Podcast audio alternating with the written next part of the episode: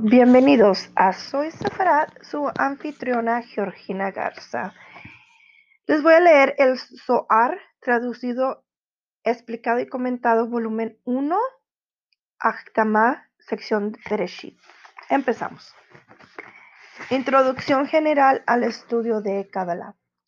A fin de familiarizar el lector con algunos conceptos generales de la Kabbalah y con la terminología propia del Zohar en particular y también a modo de prefacio, le proponemos estas páginas en las que hallará información que le ayudará a comprender el espíritu y la letra del Zohar.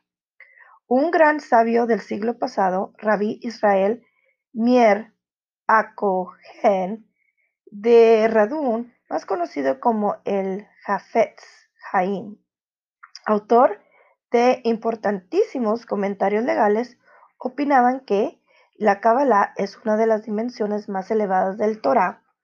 Si las dimensiones interiores del Torah caminamos a ciegas en la oscuridad y los caminos de Dios en su comportamiento con las criaturas no son insacibles.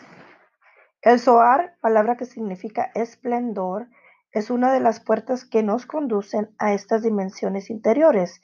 También es una luz que nos aclara los puntos oscuros de, de la Torah, permitiendo que ellos mismos vayan revelando poco a poco su propia luz. La voluntad, razón, voluntad.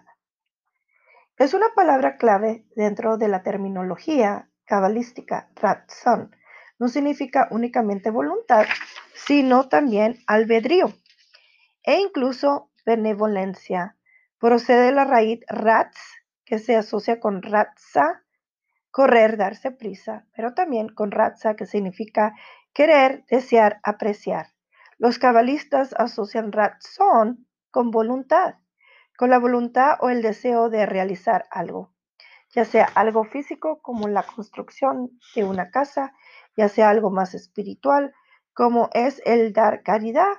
Por esta razón, hacen corresponder a razón con la tercera letra del alfabeto, la letra Gimel, que el famoso alfabeto de Rabí Akiva asocia con la expresión Gamalti, Yahad, Mehasadim, Ledalim, cuyas iniciales forman la palabra Gimel y significa retribuir juntamente tanto a los píos como a los necesitados. Otros textos cabalísticos asocian la letra Gimel con un hombre que está corriendo hacia adelante para dar limosna a un pobre. Véase el Talmud Tratado de Shabbat 104, que tiene que ver esto con la voluntad. Se trata de una alusión a la benevolencia divina. El Esed con el que el Creador creó y mantiene el mundo. La vida que hemos recibido y que recibimos a cada instante es un sed del Creador y el mundo fue creado por su voluntad. O como dice el Quijote, por querer, ah, por querer del cielo. A la letra Gimel le sucede la letra, uh, le sucede, o sea que le sigue la letra Dalet, significa puerta. Una puerta no es únicamente un lugar de entrada, sino también un lugar donde recibimos a las visitas. Por esta razón, la letra D que se relaciona con la recepción, pero Dal significa pobre, indigente, y Gimel da y Dalet recibe. Gimel vale 3 y Dalet vale 4. Sumados son siete. Acuérdense que el número siete es muy importante. Y corresponden a los siete días de la semana. Apoyándose en el relato del libro de Génesis, los cabalistas consideran que el mundo en el que vivimos fue creado en seis días. Al principio existió la voluntad divina de crear el mundo que corresponde a la letra Gimel. Pero la voluntad, como ocurre con el pensamiento, es algo oculto que solo conoce su dueño para que el pensamiento es algo oculto que solo conoce su dueño, y para que pueda plasmarse era necesaria la letra Dalet. Quien la recibe y, en cierto modo, la delimita.